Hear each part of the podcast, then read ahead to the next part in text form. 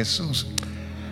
Amén, amén. En, los años 90 hubo una canción muy conocida con el título Sumérgeme de Jesús Adrián Romero.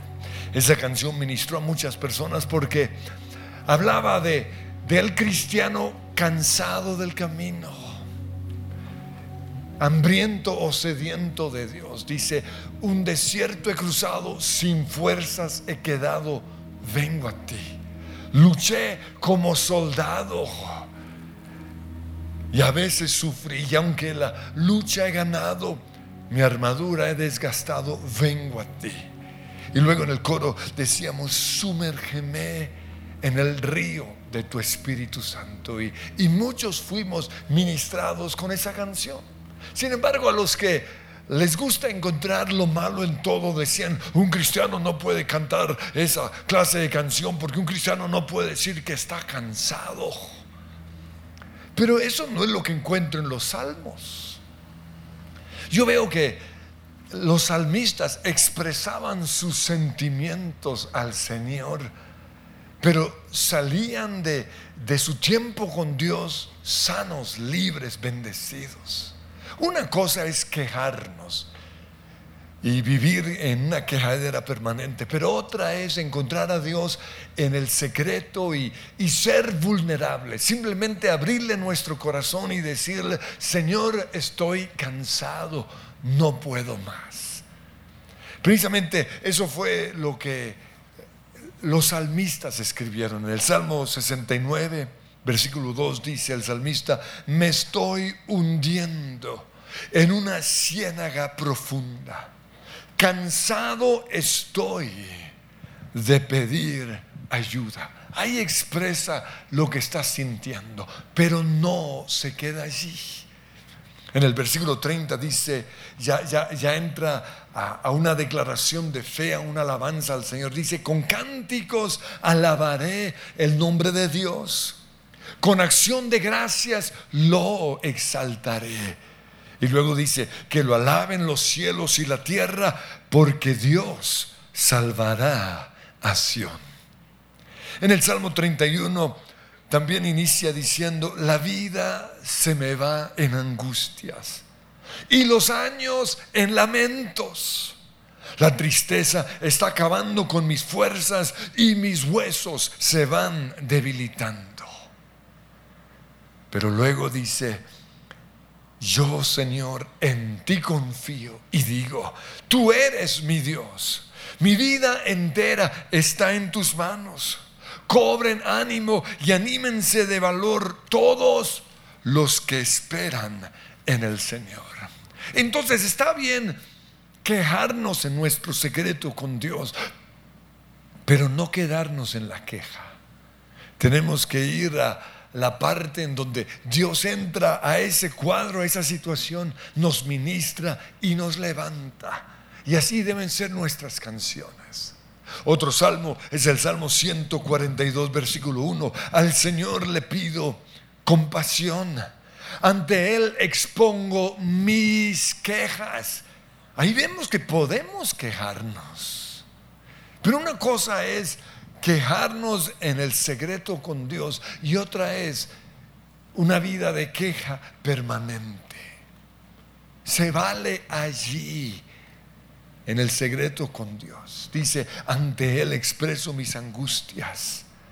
Pero luego dice, cuando ya no me queda aliento, tú me muestras el camino.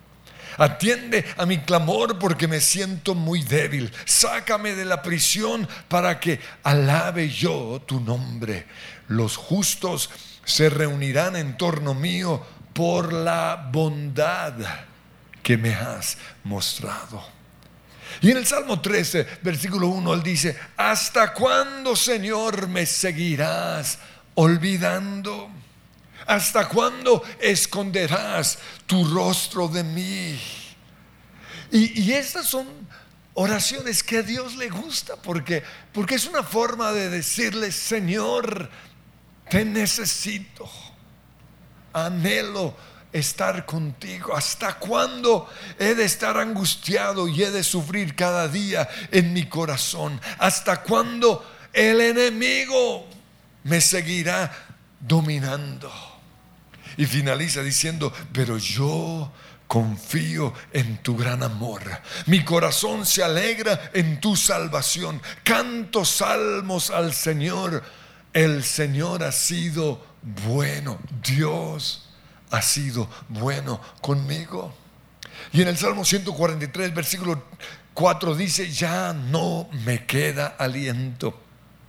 Dentro de mí me siento paralizado o siento paralizado el corazón. Pero luego dice, pero traigo a la memoria los tiempos de antaño. Medito en todas tus proezas, considero las obras de tus manos y hacia ti extiendo las manos. Me haces falta como el agua a la tierra seca. Señor, líbrame de mis enemigos. Enséñame a hacer tu voluntad porque tú eres mi Dios y que tu buen espíritu me guíe por terrenos sin obstáculos.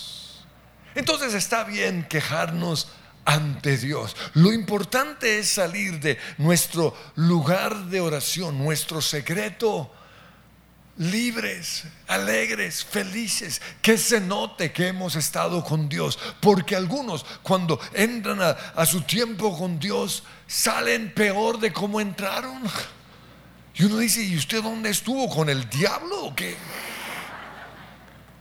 No. No podemos quedarnos en el valle de los lamentos, en, la quejadera, eh, hablando solo de nuestros sentimientos negativos. No, tenemos que hacer una declaración en fe. Eso no quiere decir que ya salimos del desierto. Pero Dios habla las cosas que no son como si fueran. Eso es hablar en fe. Que podamos, está bien decir, cansado del camino si terminamos esa frase diciendo lo que dice Éxodo 33, 14, pero tu presencia va conmigo y tú me das descanso. La siguiente frase en esa canción es, un desierto he cruzado. Pues la expresión desierto la usamos nosotros los cristianos para hablar de las diferentes pruebas que tenemos que atravesar en nuestras vidas. Y usamos la palabra desierto porque Israel pasó por un desierto de 40 años. Y todo porque se quejaron en el desierto. En vez de usar las armas de guerra que Dios nos ha dado para salir victoriosos del desierto, dieron vueltas una y otra vez quejándose por todo. Ah, esto está difícil. Ay, anhelando Egipto y estuvieron en Egipto 430 años como esclavos. Pero anhelaban esa vida. Y todo porque no lograron dejar la queja, la murmuración. Entonces de allí viene esa frase, el desierto. Y, en esta canción dice, el desierto he cruzado. Eso quiere decir, estuve en el desierto, pero ya salí de allí. También usamos la expresión desierto porque la Biblia dice que Jesús fue llevado por el Espíritu Santo al desierto para ser tentado por el diablo. Esto nos muestra que, aunque en el desierto el diablo nos, nos tienta o nos ataca. Es el Espíritu Santo el que nos lleva al desierto. Porque algo quiere enseñarnos. Algo quiere hacer con nosotros. Por eso mi pregunta es la siguiente. ¿Cuál es tu desierto? Porque el desierto de Abraham fue el tiempo de espera para que se cumpliera la promesa que Dios le dio. ¿Cuántos años llevas esperando? El desierto de Jacob fue su suegro mentiroso y engañador que lo robaba una y otra vez. Y el otro desierto de él fue la pelea permanente en su casa entre Raquel y Lea. O sea, el pobre tenía una vida miserable. Cuando estaba con Raquel la bonita, ¿recuerdan? Lo único que hacía era quejarse de Lea la fea. Ay, es que Lea cocina para seducirte. Y cuando estaba con Lea, peleaba en contra de la Raquel. Uy, esa bandida toda bonita. Qué jartera de vida. Y ese ha sido el desierto de muchos en este tiempo. Están en casa, pero con, con una persona que se queja de los demás todo el tiempo. El desierto de José fue el odio y la envidia que sus hermanos sentían hacia él. Y no hay nada más harto que vivir con una persona envidiosa o estar con una persona envidiosa de otros. Porque nada bueno sale de su boca. Y fue el, ese fue el desierto de José. Yo creo que cuando lo, lo vendieron a, a esos vendedores que pasaron, sintió un poco de alivio, como, ay, por fin, libre de, esas envidias. Y durante un poco de tiempo en, el palacio de, de Potifar, se sentía en la tierra prometida, hasta que fue metido injustamente en la cárcel. Y ahí viene otro desierto. ¿Hasta cuándo Dios va a cumplir su promesa? Y hay un salmo en donde dice que, que en la cárcel él fue probado para ver si lo que decía, si lo que creía, si sus sueños eran verdad. Y lo bueno es que José pudo cantar, un desierto cruzado. Todos vamos a pasar por el desierto. Pero la pregunta es, ¿podemos salir al otro lado del desierto victoriosos? El desierto de Elías fue la depresión y los pensamientos de muerte que pasaron por su mente, por las amenazas que recibió de parte de Jezabel. Pero la gran enseñanza que tuvimos la semana pasada por medio de Andrés que nos compartió fue que su error fue ir al desierto solo. ¡Wow! ¿Qué tal esa enseñanza? Porque muchas veces cuando pasamos por ciertos desiertos, queremos estar a solas. Ay, déjame solo un rato. Y a veces es, la soledad es lo peor en el desierto. Y puede ser un deseo, un pensamiento del enemigo, porque él sabe que mejores son dos que uno. En tiempos de desierto, no te vayas solo. Busca a tu esposa, llora con ella, pasen juntos ese desierto o vengan a la iglesia. Lo peor que muchos han hecho en este desierto del COVID es quedarse en sus casas. ¿Por qué? Porque necesitamos del fuego de otros para atravesar o pasar victoriosos este desierto. Por eso una vez más, ¿cuál es tu desierto? Es increíble que un virus así de chiquito llamado COVID haya generado esto a nivel mundial. Y hoy mismo cantamos cuando la pesadilla cabe. Y mientras lo, lo cantábamos, yo recordaba lo que fue esa pesadilla, porque ya estamos saliendo, cruzando este desierto. Pero el inicio fue muy difícil. Yo no perdí mis rutinas, bajaba a, a, la cocina a las seis de la mañana como siempre he hecho, pero era diferente. ¿Por qué? Porque no podía ni salir a montar bicicleta. Como teníamos permisos para venir a hacer las grabaciones, yo aprovechaba esos permisos para ir hasta el 7 de agosto. Y luego me regresaba, o sea, me sentía feliz. Por fin salí. Y cuando iba a comprar algo al supermercado, me iba al supermercado más lejano. Porque mi desierto era quedarme encerrado. Yo no puedo estar encerrado. Y todavía recuerdo eh, ese desierto con nostalgia. Cuando cantamos algunas de esas, las canciones que cantamos en ese entonces como la bendición. Dios te guarde. Uy, recuerdo lo duro que fue para mí ese desierto. Pero hoy puedo decir un desierto cruzado. ¿Cuál es tu desierto? Este desierto quebró naciones enteras, empresas que eran fuertes se quebraron, hogares se destruyeron, gente se fue de la iglesia por bobadas como la bendita vacuna.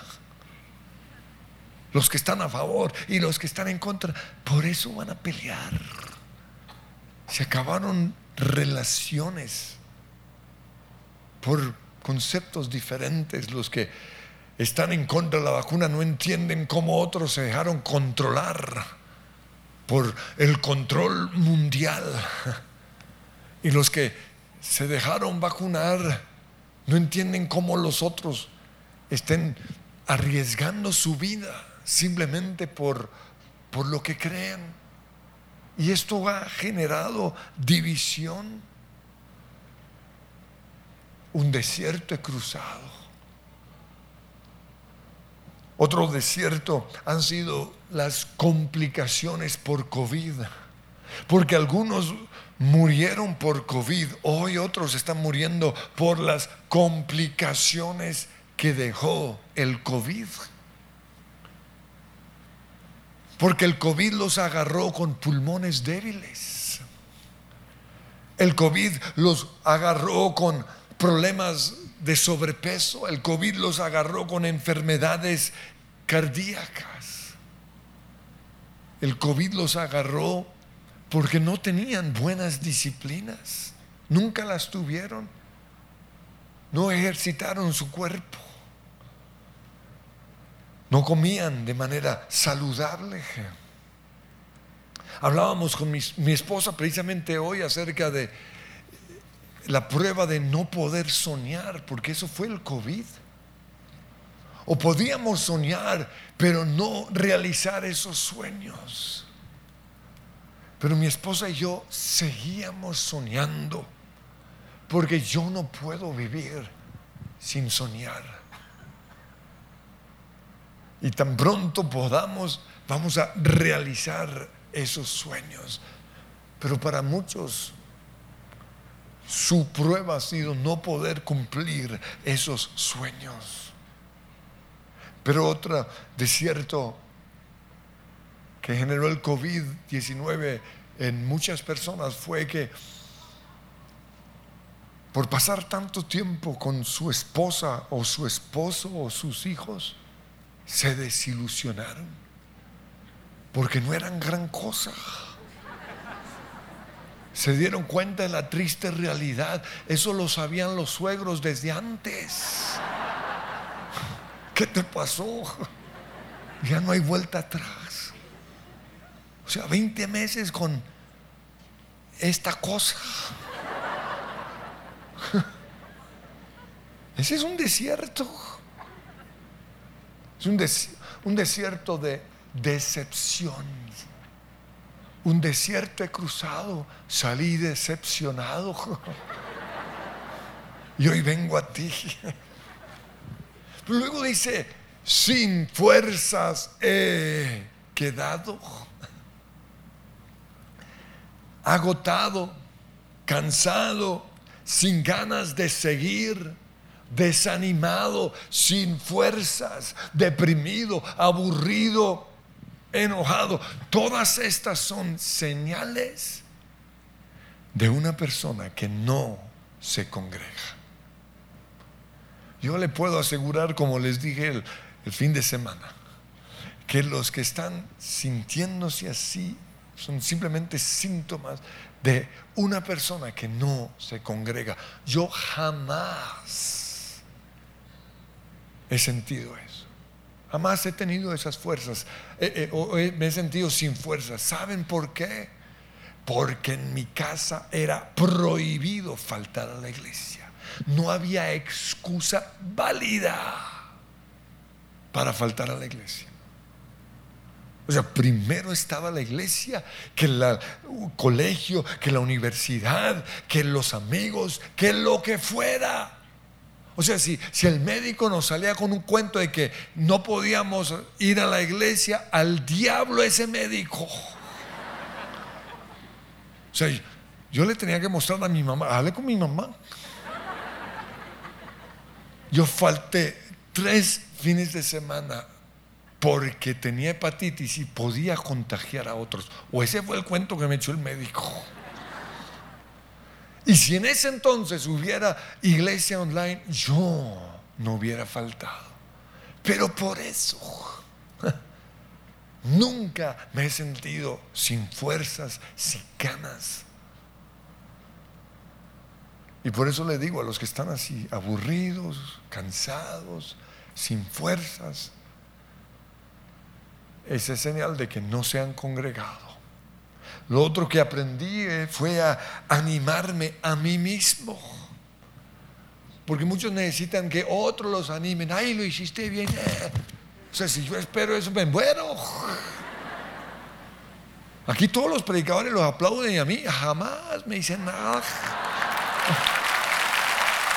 No estoy buscándolo, pero de verdad, todos, ay, qué bien, qué bien, qué bien. Y yo,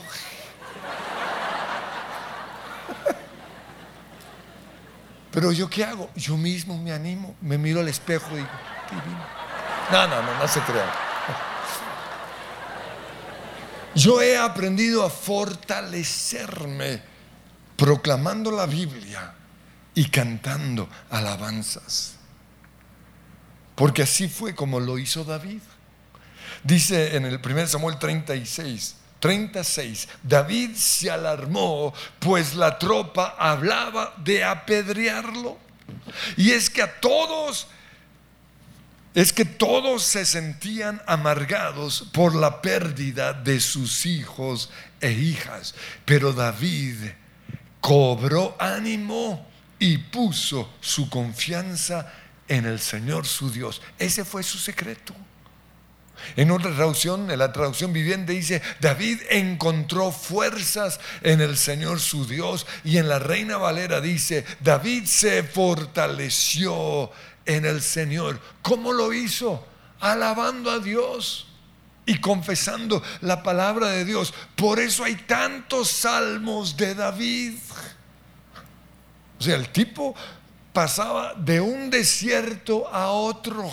Pasó del desierto de ser perseguido por Saúl al desierto de tener unos hijos que eran unas lacras. Absalón, traidor. Pero ¿qué hizo David? Se fortaleció escribiendo los salmos. Y eso, ese ha sido mi secreto. Otro salmista escribió en el Salmo 42, 5, ¿por qué estoy desanimado? ¿Por qué está tan triste mi corazón? Pondré mi esperanza en Dios. Nuevamente lo alabaré, mi Salvador y mi Dios. Por eso pregunto, ¿qué haces tú para fortalecerte en Dios? Porque Jesús se fortaleció diciendo que Dios jamás lo abandonaría. En una ocasión a los discípulos les digo en Juan 16, 32, ustedes me dejarán solo. Sin embargo, no estoy solo, porque el Padre está conmigo.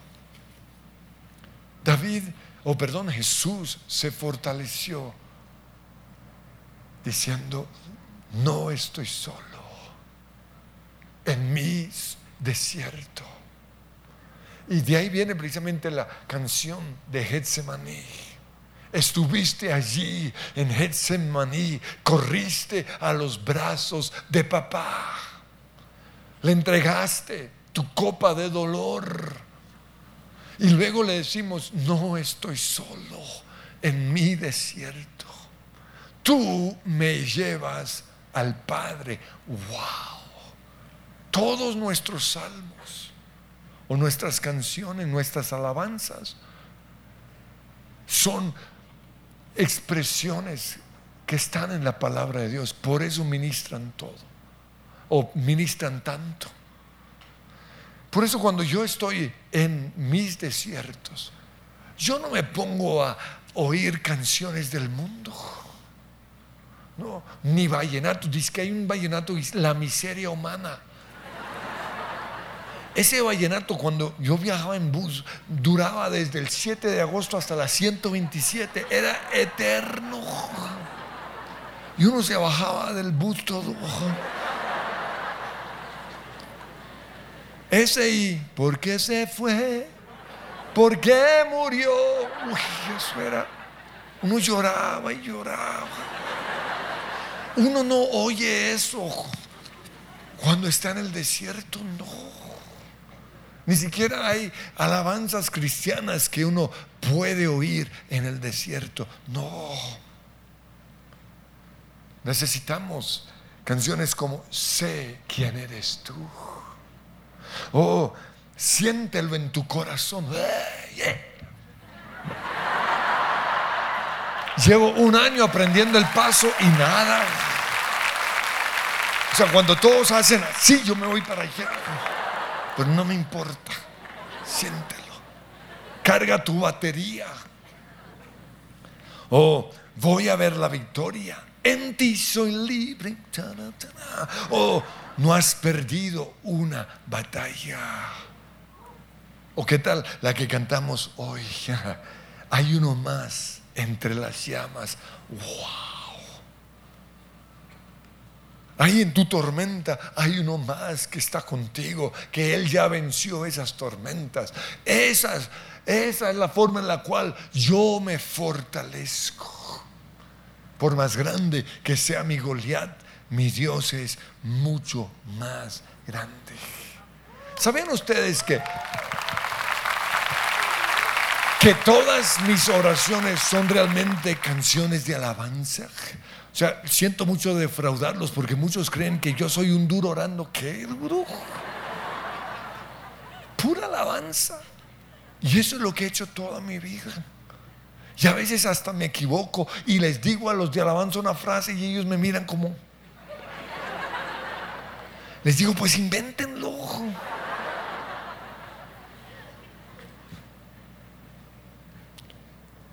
Luego dice la canción, luché como soldado. He estado 100% comprometido en el reino de Dios. Luché como soldado. Mire lo que dijo, le dice Pablo a Timoteo en 2 Timoteo 2, del 3 al 4. Soporta el sufrimiento como buen soldado. Porque ningún soldado se enreda en los asuntos de la vida civil porque de ser así no podría agradar al oficial que lo reclutó. Y Jesús dijo, nadie que mire atrás después de poner la mano en el arado, después de comprometerse con Dios, es apto para el reino de Dios. Luché como soldado, 100% comprometido. Pero también yo entendí que mi lucha no es contra carne ni sangre, sino contra principados y potestades. Mi verdadero enemigo no es ni mi esposa ni mis hijos. Y a ellos les digo, yo no soy su enemigo. Y me pelean. Ay, ¿por qué siempre le echan la culpa al diablo? Porque él es el culpable. Yo aprendí eso. Por eso ni peleo con ellos, ni tampoco dejo que me peleen a mí, le digo, peleele al diablo. Porque lo que dice Efesios, nuestra lucha no es contra carne ni sangre, esposa, esposo ni hijos, ni amigos, ni la iglesia, no, la lucha es contra el diablo. Pero también aprendí a hacer guerra espiritual como soldado de Dios. Y aprendí que mis armas son espirituales, no carnales. Mi primer arma es mi posición en Cristo. Ahí en Efesios cuando habla acerca de la armadura de Dios en el capítulo 5 versículo 14 dice, defiendan su posición poniéndose el cinturón de la verdad y la coraza de justicia. ¿Esto qué significa? Que el que está en Cristo ya tiene una posición y la defendemos con dos, dos instrumentos de guerra, el cinturón de verdad y la coraza de justicia. Pero lo importante es mi posición. Soy hijo de Dios, soy santo, soy justo. Estoy sentado con Cristo en los lugares celestiales. Mi posición es supremamente importante. Por eso, en mi tiempo de oración le doy casi siete minutos a proclamar mi posición en Cristo. Pero lo siguiente es renovar mi mente. Dice, las armas, en 2 Corintios 10:4, las armas con que luchamos no son del mundo, sino que tienen el poder divino para derribar fortalezas. Y las fortalezas generalmente están en nuestra mente. Destruimos argumentos y toda altivez que se levanta contra el conocimiento de Dios. En otra traducción dice, toda arrogancia que impide que la gente conozca a Dios y llevamos cautivo todo pensamiento para que se someta a Cristo.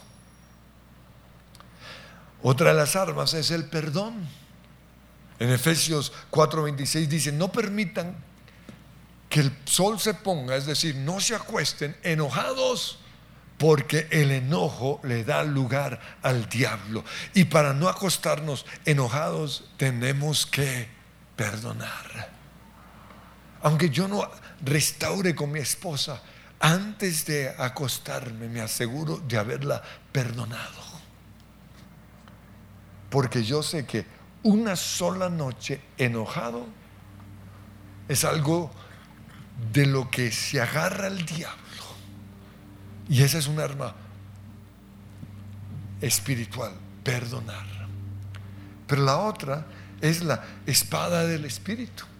En Apocalipsis 12:11 dice que ellos, es decir, nosotros, hemos vencido al diablo por medio de la sangre del cordero, es decir, por medio de la cruz, pero también por medio de la palabra de nuestro testimonio, es decir, la confesión de nuestra boca. ¿Y cuál es esa confesión? Escrito está. Satanás viene con sus dardos y yo le digo, escrito está, escrito está.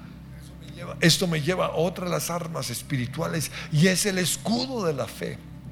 Porque dice ahí en Efesios 6:16, levanten el escudo de la fe para detener las flechas encendidas del diablo. Uy, porque el diablo es muy sucio y lanza unos dardos terribles y usa la gente que uno menos se imagina. Pero si nosotros sabemos usar ese escudo de la fe, ese dardo no nos va a caer. Porque el diablo a veces usa a la esposa para lanzarnos ese dardo, o a nuestros hijos, o a la gente que más amamos. Y muchos cristianos están llenos de dardos, pero ¿saben por qué? Porque no usan el escudo de la fe.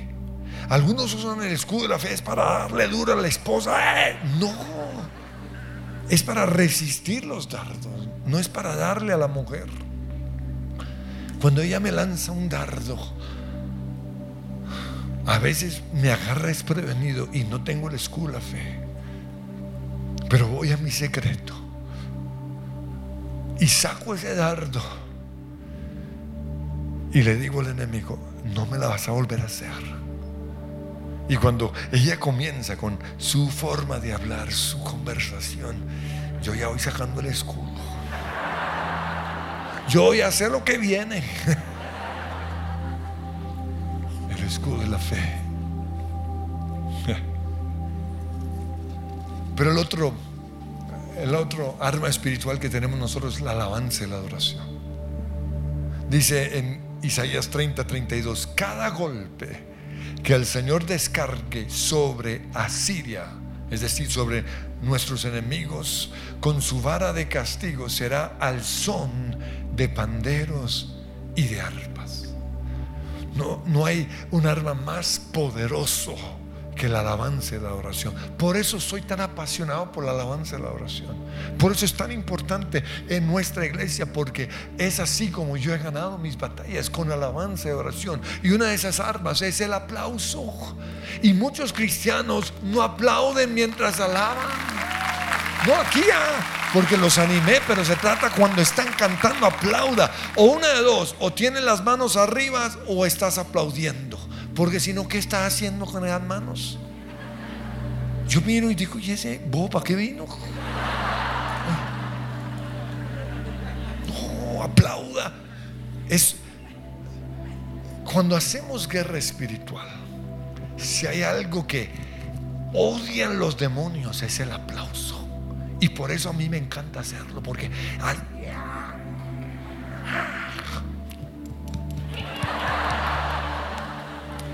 Y es que la Biblia, tanto en Lamentaciones como en, en Job 27, 23, nos muestra que la gente usa el aplauso como una forma de burlarse. Y eso lo hacemos también con los demonios o con Satanás. Nos burlamos aplaudiendo. Pero la otra forma es levantando las manos. Moisés, mientras él mantuvo sus manos levantadas, el ejército derrotó a sus enemigos. Pero la otra forma es saltar y marchar. Romanos 16, 20 dice, y el Dios de paz aplastará a Satanás bajo vuestros pies. Por eso yo tengo que caminar mientras oro. Por eso yo tengo que saltar lo más que pueda en, la, en el tiempo de alabanza. Porque es una arma espiritual en contra del enemigo. Pero lo otro es dar gracias en todo, Señor, gracias. Otra arma de guerra que el Señor nos ha dado es el poder para atar y desatar, permitir o prohibir. Y el otro arma que encontramos ahí en Efesios es la oración en lenguas.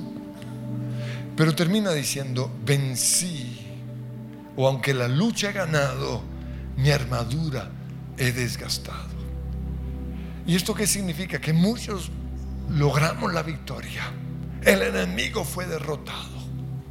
Pero así como muchos soldados que volvieron después de la guerra victoriosos y los aplaudieron y les dieron honores y todo eso, pero volvieron enfermos mentalmente, volvieron deprimidos, no duermen en las noches, sufren de insomnio y cuando llegan, su esposa los aguanta cuatro o cinco meses y después no más. ¿Por qué? Porque el tipo está loco. Y esos, esos son las consecuencias de, de las guerras. Por eso nosotros no vamos a dejar que nuestros hijos vayan a ninguna guerra. Porque ellos dan su vida por la nación, pero vuelven destruidos. Es algo terrible. Y algo similar sucede cuando volvemos de nuestros desiertos de enfrentar al enemigo. Sí, vencimos a, COVID-19, vencimos a Satanás, vencimos a nuestros enemigos, pero el precio que pagamos fue muy alto. ¿Por qué? Porque dijimos cosas que no deberíamos haber dicho. Herimos a nuestra esposa. Descuidamos nuestro matrimonio por eso hoy hay muchos hombres de Dios divorciándose. Porque aunque la lucha he ganado, mi armadura he desgastado. Perdí muchas cosas. Perdí a mis hijos. Le creí mentiras al enemigo o perdí mis trabajos. Por eso, ¿cuáles son, cuáles han sido las pérdidas que has tenido en, el tiempo de COVID-19? Y el salmista Jesús Adrián, después de todo esto, entra al momento en donde Dios puede ministrar, sumérgeme en el río de tu espíritu. Y este sumérgeme es tan importante porque en Hechos 1.5 el Señor nos dice que vamos a ser bautizados. En, casi todas las traducciones dice con el Espíritu Santo. Pero hay unas pocas traducciones que, que mantienen el original porque es ser bautizados en el Espíritu Santo. No es con, es en. Porque el bautismo es, una sumersión. La palabra bautizo que se usa en el griego es la misma palabra que se usa para impregnar un pepino con vinagre. Para lograr esto, el pepino tiene que ser sumergido en el vinagre durante una o dos semanas hasta que quede impregnado totalmente con el sabor. Eso es el bautismo en el Espíritu Santo. No es un dip con cierto saborcito, no. No es venir y orar cinco minutos en lenguas, que es lo que siempre hacemos aquí. Eso es bueno, pero no es suficiente necesitamos sumergirnos horas y horas adorando al Señor. Por eso quiero que nos pongamos en pie, allí en el teatro del cuarto quinto piso. Y lo primero que van a decirle, a expresarle al Señor es por qué están cansados. Y así como el salmista decía, Señor, estoy cansado, hoy tú le vas a decir al Señor, estoy cansado. Estoy cansado de este desierto. Estoy cansado de no poder soñar. Estoy cansado de no poder cumplir mis sueños. Estoy cansado de que llevo semanas, meses y no logro salir de, este desierto. Estoy cansado Estoy cansado de mi desierto. Y dile, ¿cuál es tu desierto?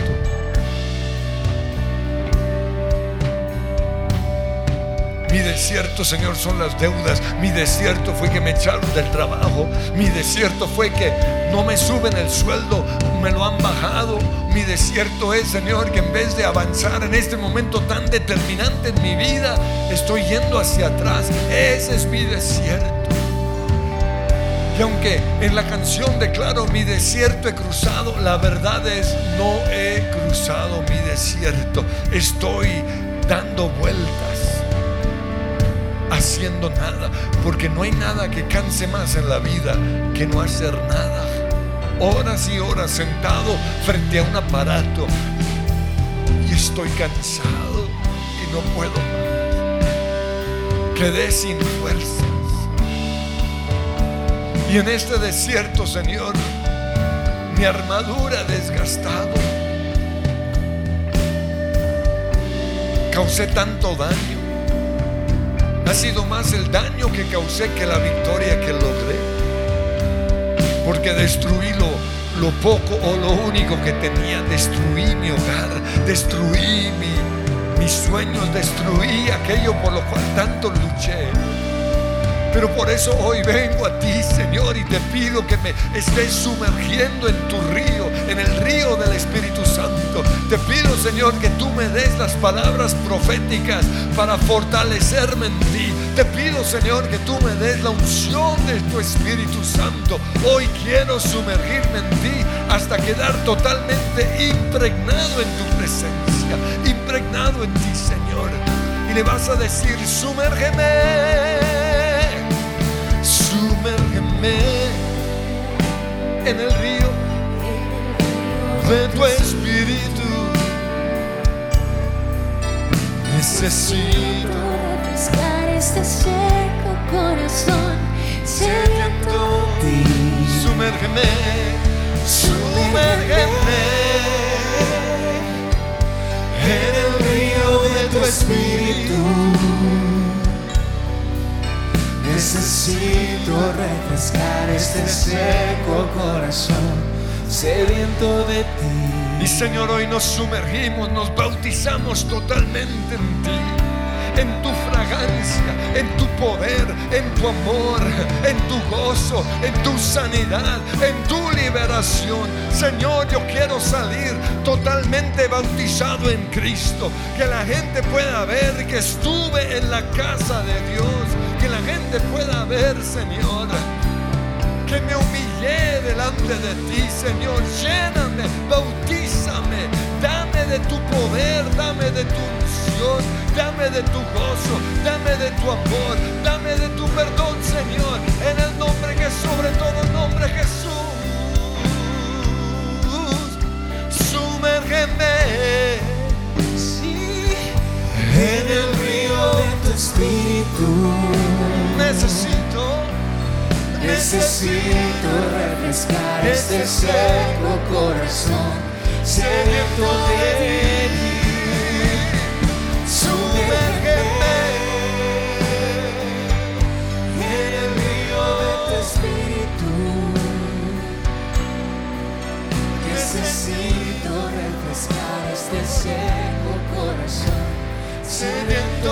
sediento Y empieza a orar en lengua surria, borra mashirida, na na na maria, na na na masha, kuna na marande, na masha, la borra na mariana.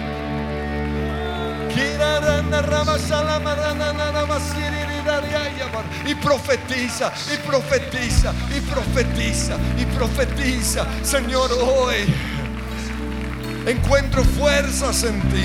Encuentro fuerzas en tu palabra. Encuentro fuerzas en tus promesas. Hoy, Señor, avivo mi vida cantando alabanza, declarando que hubo más, hubo uno más entre las llamas. Por más grande que sea Goliat, mi Dios es más grande. Yo sé quién eres tú. Yo sé quién es mi Dios. Yo sé quién es mi redentor. Yo sé quién es mi sanador. Yo sé que tú peleas mis batallas. Yo sé que estás conmigo. Yo sé que voy a atravesar victorioso este desierto. En el nombre que es sobre todo nombre. Hoy piso al enemigo. Le digo, estás debajo de mis pies. Hoy piso el espíritu de COVID y ordeno que se vaya de mi vida. En el nombre que es sobre todo nombre. Y te pido, Espíritu Santo, lléname de ti. Bautízame, sumérgeme, sí.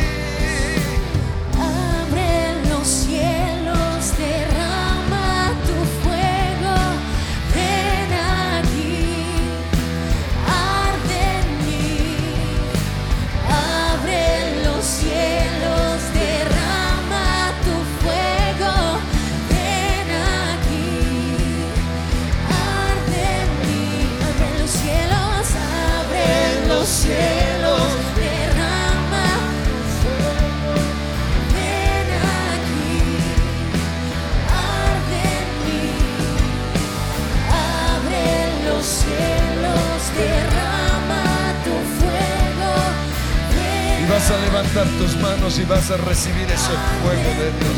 Fuego de Dios, ven sobre mí. Lléname. Embriágame, Señor. Rodéame. Hoy declaro que estoy rodeado de ti, rodeado de tu presencia, rodeado de tu amor, rodeado de tu perdón, rodeado de tu fuego. Oh, riquia, barriquita, reta, rite, ay. Onda kia se kaisha bukia yoria, onda nikaya busaya daya riaya, onda rana masala nanda, Espíritu Santo. Santo,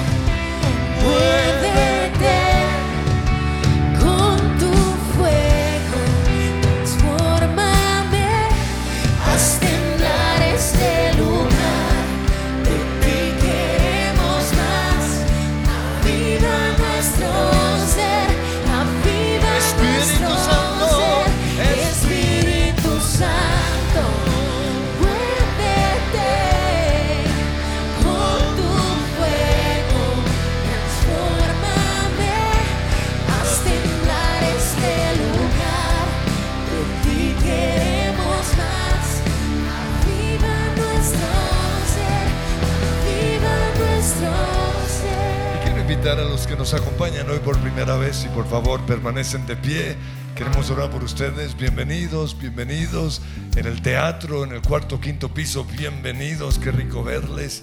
Vamos a extender las manos hacia ellos. Señor, bendícelos. Que Dios te guarde. Que Dios te bendiga. Que, que Dios te mire con agrado. Que Dios te saque de ese lugar de tristeza. Que Dios te abrace. Que Dios revele su amor. Señor, que puedan ver en este momento la cruz y recibir lo que tú ya lograste a favor de nosotros en esa cruz, el perdón, la sanidad, la vida eterna. Y quiero guiarles en esta oración también el teatro, el cuarto y quinto piso. Digan conmigo, Padre Dios, recibo por la fe el regalo de salvación. Señor Jesús, declaro que tú eres mi Salvador y soy tu Hijo. Amén. Y queremos darles un fuerte aplauso de bienvenida, de felicitación. Pero queremos que sean los primeros en salir.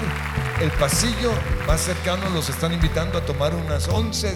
Queremos darles un regalo. Cinco minutos va a tomar porque sus amigos los van a buscar al final. Yo sé que estoy súper pasado, pero necesitamos avivar la llama, ¿no es cierto?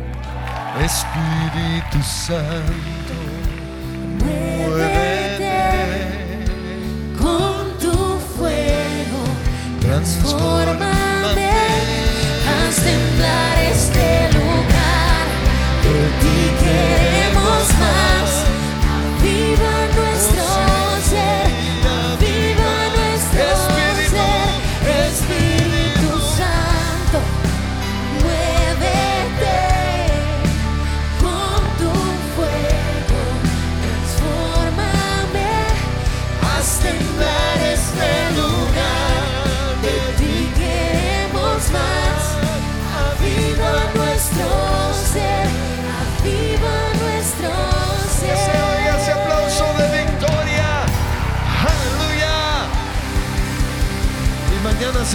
a las 6 de la mañana. El Señor los bendice.